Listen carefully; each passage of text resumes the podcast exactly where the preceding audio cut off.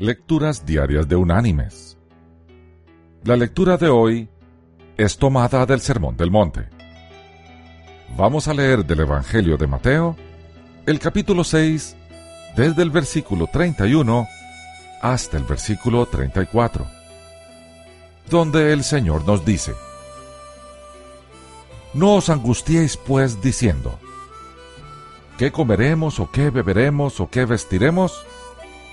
Porque los gentiles se angustian por todas estas cosas. Pero vuestro Padre Celestial sabe que tenéis necesidad de todas ellas. Buscad primero el reino de Dios y su justicia, y todas estas cosas os serán añadidas. Así que no os angustiéis por el día de mañana, porque el día de mañana traerá su propia preocupación. Basta cada día su propio mal. Y la reflexión de este día se llama Arturo Toscanini y la E plana.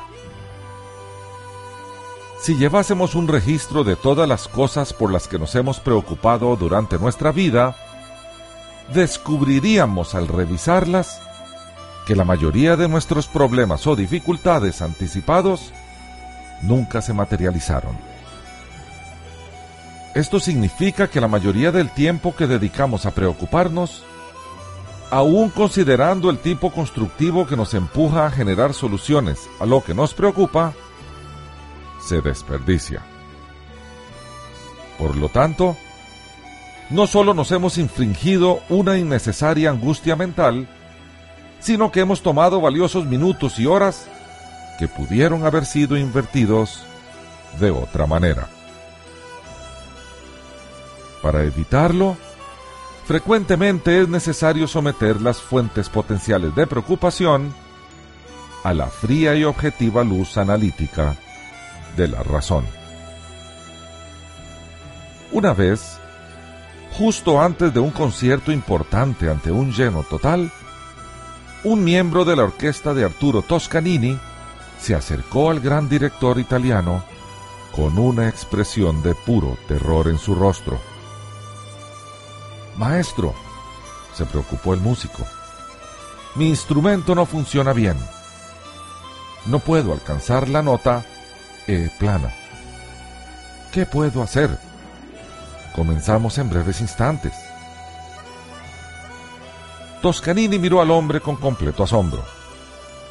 Entonces sonrió bondadosamente y colocó un brazo alrededor de sus hombros. Amigo mío, contestó el maestro.